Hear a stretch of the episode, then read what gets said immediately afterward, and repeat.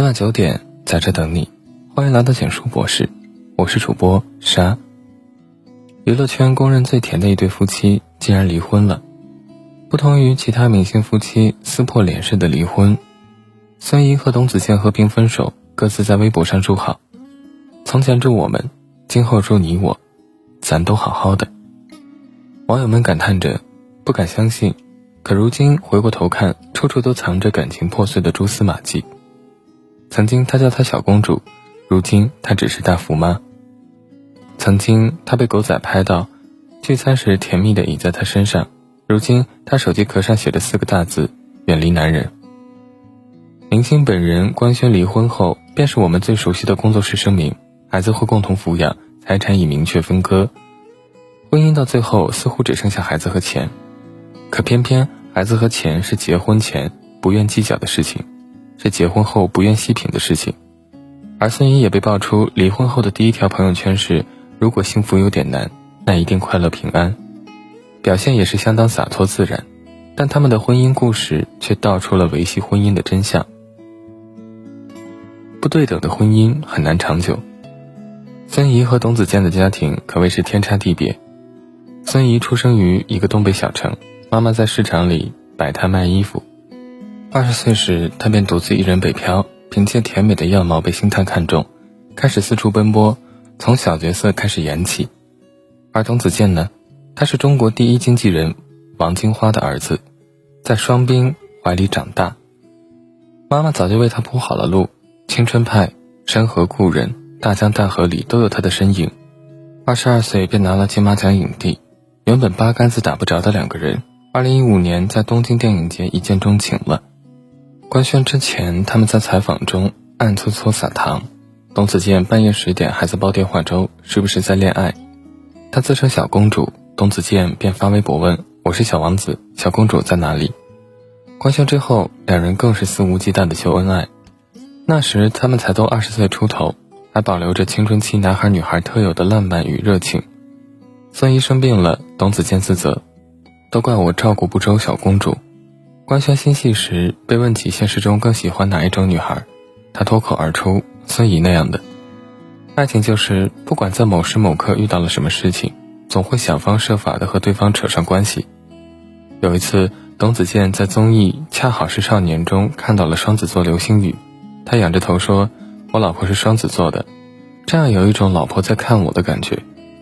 回顾了他们相处的细节后，我们才能明白。娱乐圈离婚的夫妻这么多，为什么只有他们成了这么多人的意难平？想起有一次，人们感叹着她嫁给了爱情时，孙怡却罕见的没有秀恩爱，而是冷静的说：“其实婚姻只谈爱情，我觉得有点太虚幻了。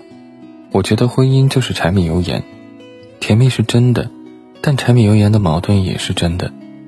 恋爱时可以不管不顾，可结婚后，这些矛盾就像床上细小的沙子，怎么都清理不干净。”磨得人生疼。二零一七年领证后，孙怡和董子健至今没有办婚礼。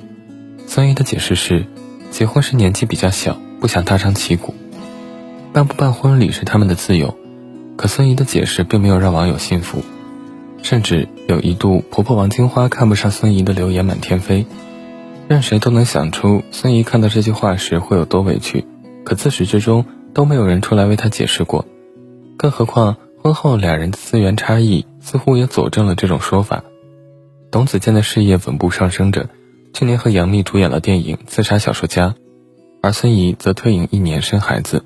哪怕她是拼命三娘，资源依然肉眼可见的下降了许多，只能演胡剧。当初很多人以为孙怡能靠婚姻实现阶级跃升，但她似乎仍和董子健活在不同的世界里。为什么不对等的婚姻很难长久？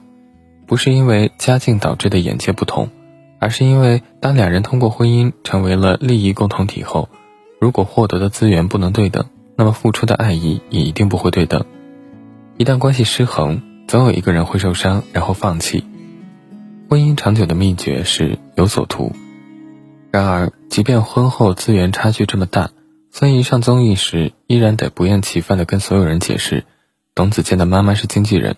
很多人就以为。我嫁给董子健是为了抢资源，但其实我们的工作还是各自归各自的。我的戏都是经纪人去争取来的。可退一步讲，就算孙怡真的靠婆婆拿到了资源，并且实力过得去，那又如何呢？千百年来，我们的社会更向往纯洁无私的爱。两个人在一起，只能为了感情，不能为了别的事情。一谈钱便是拜金，一谈资源便是走捷径。弱势的一方会被指责攀高枝，强势的一方也会被指责看不起人。可世界上很少有真正实力相当、门当户对的人，总有人会稍强一点，有人会稍弱一点。于是，在这种舆论环境里，弱势的一方就会陷入自证的困境。为了证明自己不图对方一分一毫，便会更严苛地要求自己。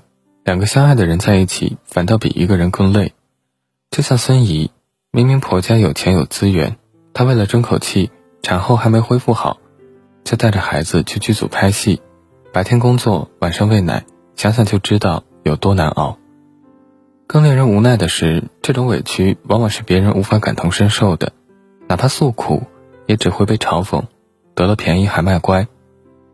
婚姻本是一个合伙公司，两个人却在这样的舆论中有了隔阂，渐行渐远。生完一胎后，孙怡想靠自己拼事业。可身边的人总是劝她生二胎，也许只有经历过生养的女人才会明白，再生一个孩子听上去很简单，对身体和事业的打击到底有多大。如果说婚姻的本质是合伙公司，双方抱团实现利益最大化，那么吵架离婚的原因其实只是一个，某一方利益受损了，你无法提供对方想要的东西，或是对方辜负了你的期待。这个真相看似残忍，却是事实。正如苏岑所说，理想主义的人往往没有现实的完美结局。重新开始，任何时候都不算晚。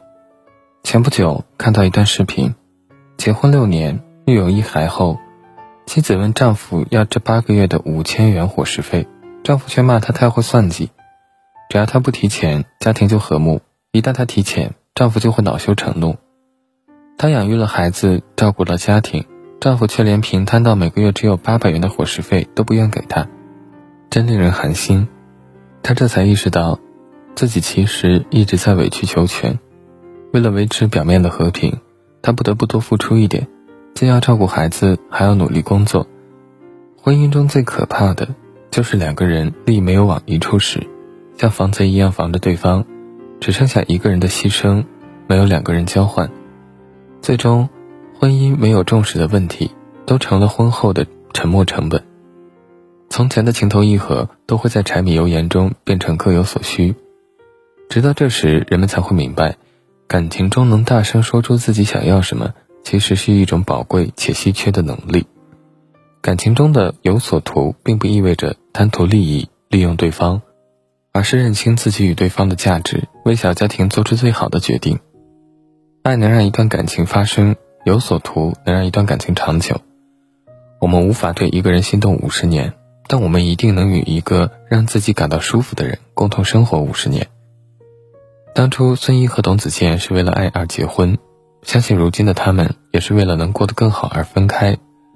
这些年，人们对离婚的态度早已从遗憾惋惜转变为真心祝福，因为人们终于相信自己其实拥有让自己幸福的能力。不后悔付出，也不畏惧离开。董子健和孙怡的离婚细节我们不得而知，但我觉得能经历一段好聚好散的感情是一种幸福。